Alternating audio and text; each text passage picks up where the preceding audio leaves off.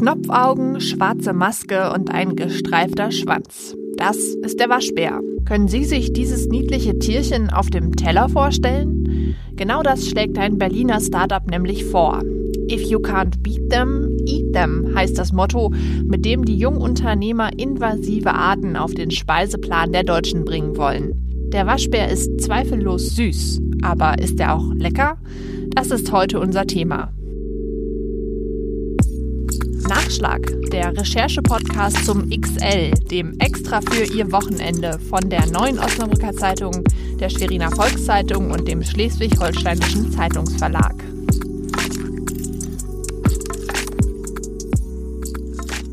Hallo und herzlich willkommen zu diesem Nachschlag. Mein Name ist Luisa Riepe und ich stelle Ihnen einmal die Woche ein Thema aus unserem Wochenend-Spezial näher vor. Dazu bin ich heute mit meinem Kollegen Dirk Fisser verabredet. Er ist Nordreporter und arbeitet für die neue Osnabrücker Zeitung. Hallo Dirk. Ja, moin, hallo. Dirk, du hast eine Geschichte geschrieben über Waschbären und zwar nicht nur darüber, wie niedlich diese kleinen Tierchen sind, sondern darüber, dass man diese invasive Art auch essen kann. Lass uns doch zu Beginn vielleicht einmal ganz grundsätzlich über invasive Tierarten reden. Da fällt mir persönlich zum Beispiel die Nutria ein, die hier bei uns im Osnabrücker Land total verbreitet ist. Aber auch zum Beispiel die Nilgans oder der amerikanische Flusskrebs gehören zu den invasiven Tierarten. Was ist überhaupt grundsätzlich das Problem an diesen Tieren?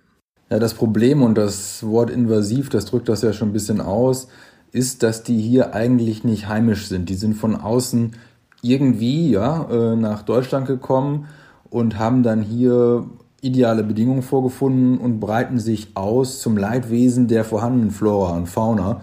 Ähm, also machen anderen Tierarten, die hier vielleicht zu Hause sind, dann Probleme. Deswegen invasive Art. Es gibt eine Liste der Europäischen Union und auf der stehen, das ist die schwarze Liste, ja, wir haben die rote Liste, das sind die Tierarten die, und Pflanzen, die vom Aussterben bedroht sind. Dann gibt es die schwarze Liste. Das sind die invasiven Arten und auf der stehen mittlerweile 66. Ein paar hast du ja genannt, die Nutria und aber eben auch der Waschbär.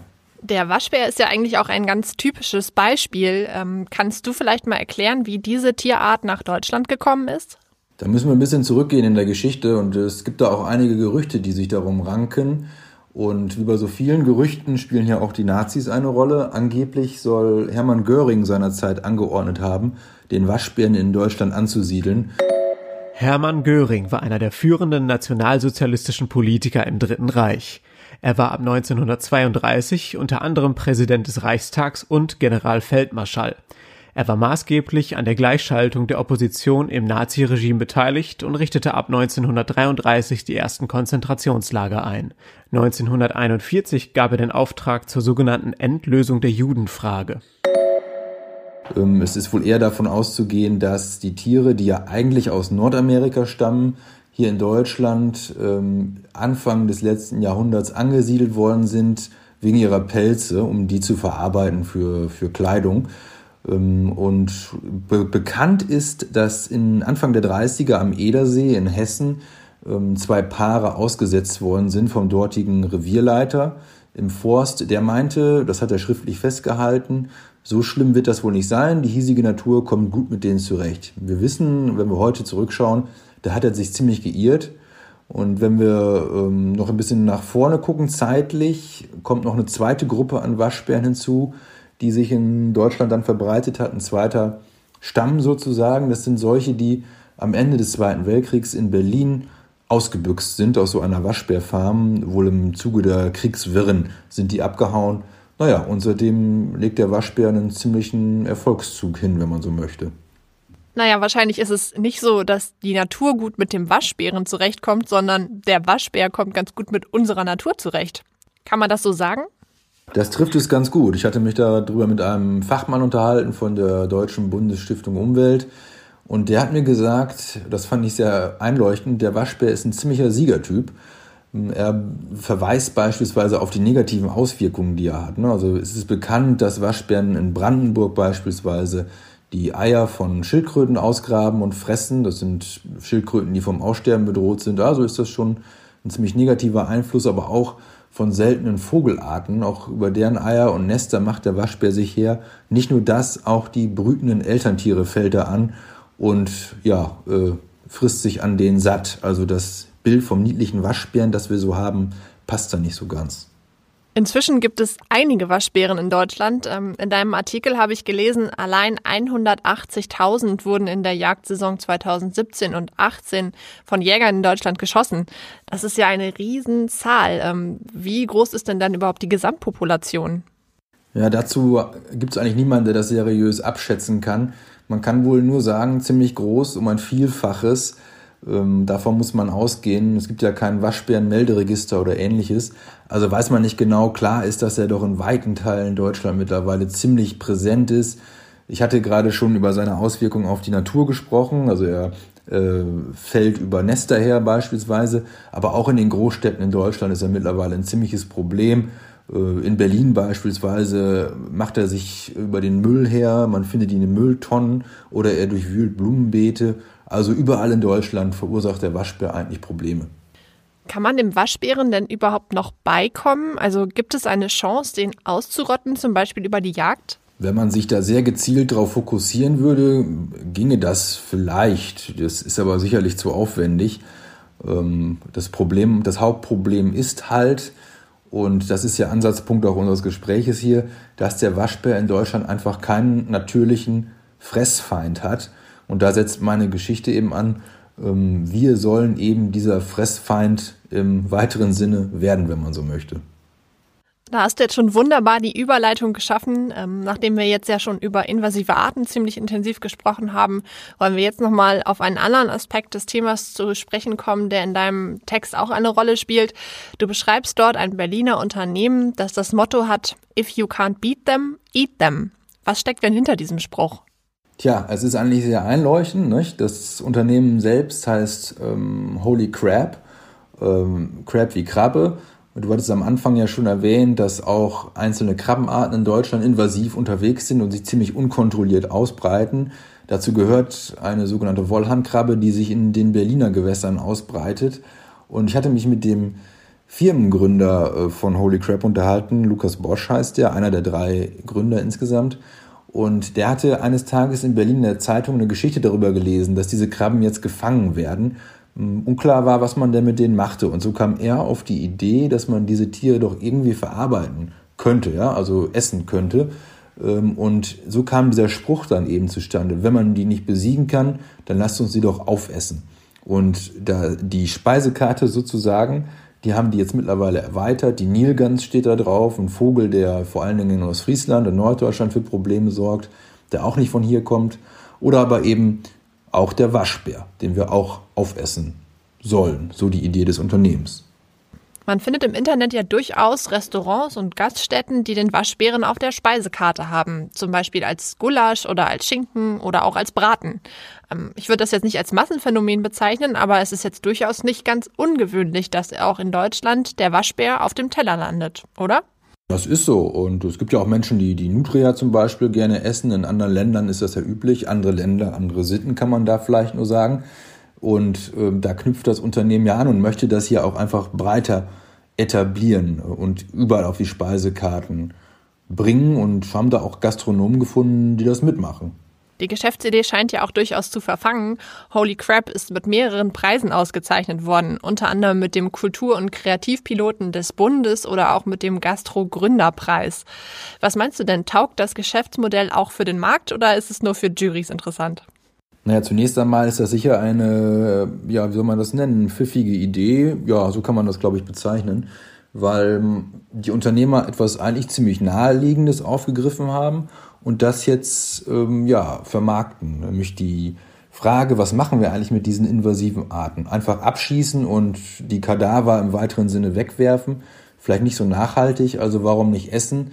Ähm, wie wir ja auch andere Tiere essen, die wir dann in aller Regel domestiziert haben oder eben wild, das von Jägern geschossen wird, das Wildschwein beispielsweise. Warum nicht also auch der Waschbär? Äh, logisch äh, gesehen spricht ja erstmal nichts dagegen. Du hast das Thema Wildfleisch gerade angesprochen. Schätzungen gehen ja davon aus, dass ungefähr ein Prozent des Fleischkonsums der Deutschen in jedem Jahr auf Wildfleisch entfällt. Scheint also nicht so richtig beliebt zu sein. Die Leute essen anscheinend doch lieber den Schinken vom Mastschwein als die Wildbratwurst. Ja, das kann man durchaus schlussfolgern, denke ich auch. Ein weiterer Faktor wird natürlich auch sein, dass Wildfleisch nicht so allgegenwärtig ist in den Supermärkten beispielsweise oder aber auch in den Restaurants und wenn, dann in aller Regel auch teurer ist als das konventionell produzierte Fleisch aus der äh, Landwirtschaft. Ein Kilo Rinderfilet lassen sich die Deutschen durchschnittlich 39,87 Euro kosten. Das geht aus dem sogenannten Fleischpreisindex aus dem Jahr 2017 hervor. Schweinefleisch ist dagegen deutlich günstiger. Ein Kilo Schweinekotelett kostet im Schnitt 6,97 Euro, ein Kilo Hähnchenschenkel sogar nur 2,74 Euro. Inzwischen dürften alle Preise gestiegen sein, insbesondere der für Schweinefleisch. Grund ist die gestiegene Nachfrage aus China aufgrund der Schweinepest. Du wirfst ja mit deinem Text eigentlich eine ziemlich emotionale Frage auf, und zwar, welches Fleisch wollen wir eigentlich essen? Bisher, ich habe es gerade schon angesprochen, sieht es eher so aus, dass die Deutschen trotzdem noch auf das Mastschwein zurückgreifen. Gibt es denn aus deiner Sicht auch Argumente, die für einen anderen Fleischkonsum sprechen? Natürlich gibt es da auch andere Argumente, da wäre ich sofort dabei, ähm, zu sagen, wir sollten vielleicht unseren Fleischkonsum hinterfragen. Das sagt nicht nur ich, das sagen auch ähm, renommierte Wissenschaftler, die einfach darauf hinweisen, äh, ob wir den Fleischkonsum, wie wir ihn jetzt so haben, ob wir uns das dauerhaft leisten können. Der Deutsche konsumiert in der Regel pro Kopf pro Jahr ähm, etwa 60 Kilogramm Fleisch. Das ist ziemlich viel und ungefähr doppelt so viel, wie die Medizin beispielsweise empfiehlt, was gesundheitlich vertretbar ist. Also doppelt so viel essen wir derzeit. Nun kann man auf zwei Schienen argumentieren. Zum einen, sollen wir überhaupt Tiere essen, wie Vegetarier und Veganer das machen? Ist das eigentlich redlich, das zu tun? Das kann man erstens hinterfragen und zweitens aber auch die Frage der Nachhaltigkeit, denn äh, das Schwein, das Rind, das muss ja auch gemästet werden, bevor es geschlachtet werden kann. Dafür gehen große Ackerflächen drauf und kann man die nicht auch anders nutzen, ist zu hinterfragen, gerade in Zeiten, wo wir doch sehr viel über den Klimawandel sprechen und uns darüber unterhalten, wie wir eigentlich künftig die Weltbevölkerung so satt kriegen. Können wir uns da leisten, auf so vielen Flächen Futter für Tier anzubauen? Was du jetzt ja noch gar nicht angesprochen hast, ist das Tierwohl, das bei der Produktion von Fleisch, davon kann man ja, glaube ich, schon sprechen, immer wieder ein Problem ist. Zumindest wird das immer wieder thematisiert und die Experten streiten sich darüber, wann ist das Schwein denn eigentlich glücklich? Und da findet man eigentlich niemanden, der einem da eine verlässliche Antwort drüber, drauf geben kann. Das Schwein selbst kann es äh, offenkundig nicht, liegt in der Natur der Sache. Äh, man kann da nur Rückschlüsse ziehen. Klar, das ist ein heißes Eisen und ähm, es ist sicherlich auch ziemlich ein aufgeladenes Thema, so möchte ich das mal sagen. Ideologisch beladen. Die einen sagen, das geht überhaupt nicht, Fleisch zu essen, die armen Tiere. Die anderen sagen, das lasse ich mir nicht nehmen das ist mein Stück Freiheit, was ich hier auf den Grill lege. Also ganz schwer da diese Diskussion, diese Diskussionspunkte, diese Argumente auch irgendwie zusammenzuführen. Das, da wird es ganz schnell sehr hitzig. Würdest du denn so weit gehen zu sagen, ein Gulasch vom Waschbären ist für den Naturschützer moralisch besser vertretbar als ein Schnitzel vom Mastschwein? Es kann zumindest nachhaltiger sein, das kann man sicher so sagen. Das klärt aber nicht die grundsätzliche Frage, ob man Tiere essen sollte oder nicht. Aber vielleicht ist das auch ein bisschen zu grundsätzlich. Äh, jetzt zu diesem Zeitpunkt, wir alle sind groß geworden, in aller Regel mit Fleischkonsum. Es ist Teil unserer, äh, unserer Erziehung, unserer unseres gesellschaftlichen Heranwachsens. Der Festbraten an Weihnachten ist in den allermeisten Familien immer noch selbstverständlich. Also sollte man sich vielleicht eher auf die Frage der Nachhaltigkeit fokussieren. Und da ist der Waschbär, der in der freien Natur geschossen worden ist, der dafür ziemlich viele Probleme gesorgt hat, sicherlich nachhaltiger als, gehen wir mal weg von dem deutschen Stall, sondern nachhaltiger als das Rindersteak, sagen wir mal aus Argentinien, aus irgendeinem Feedlot, in dem Zehntausende Rinder stehen, was hier dann rüber geschippert wird per Schiff. Da ist der Waschbär äh, aus dem Wald um die Ecke sicherlich nachhaltiger.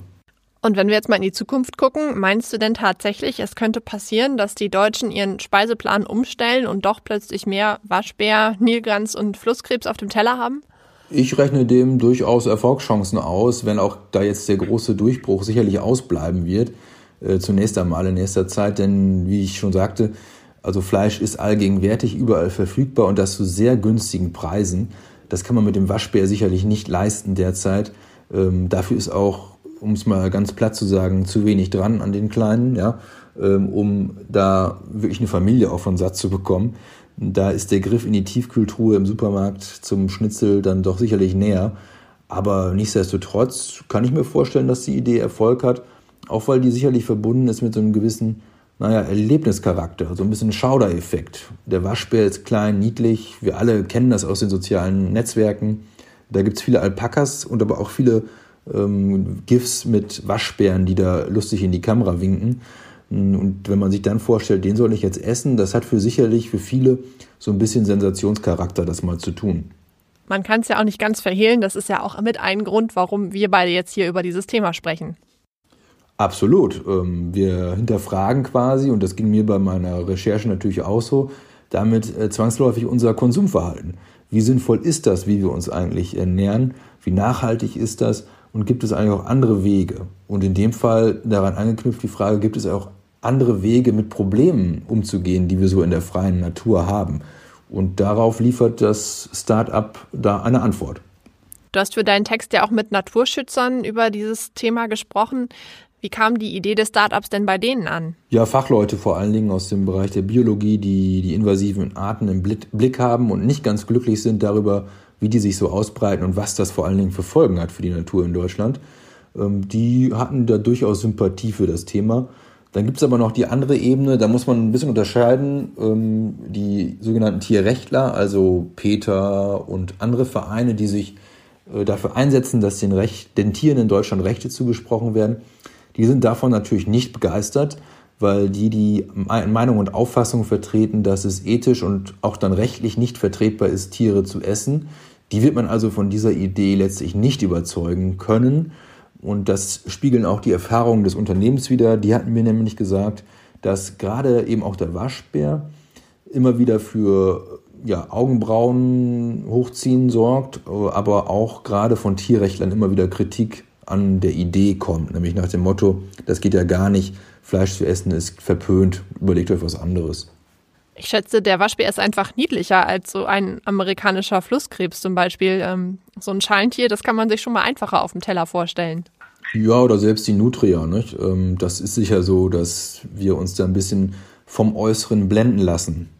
Zum Abschluss vielleicht nochmal eine persönliche Frage. Würdest du denn selber Waschbär, Nilgans oder Nutria essen? Ja, da würde ich nicht Nein sagen. Da würde ich durchaus mal probieren wollen. Ob es mir dann schmeckt, ist dann die andere Frage und ob ich dabei bleibe. Äh, aber ähm, probieren würde ich es auf alle Fälle mal. Ich stelle es mir jetzt auch gar nicht so leicht vor, an Waschbärfleisch ranzukommen. Da müsste man ja irgendwie schon mindestens einen Jäger kennen, der einem das Tier dann auch zur Verfügung stellt. Ja, das ist wohl wahr und äh, es fehlen ja auch so ein bisschen die Rezepte bislang noch. Was macht man denn, wenn man das Fleisch hat damit? Ähm, da bietet Holy Crab natürlich das Startup Lösungen. Die haben da Rezepte entwickelt, die die jetzt auch ähm, dann verbreiten an Gastronomen.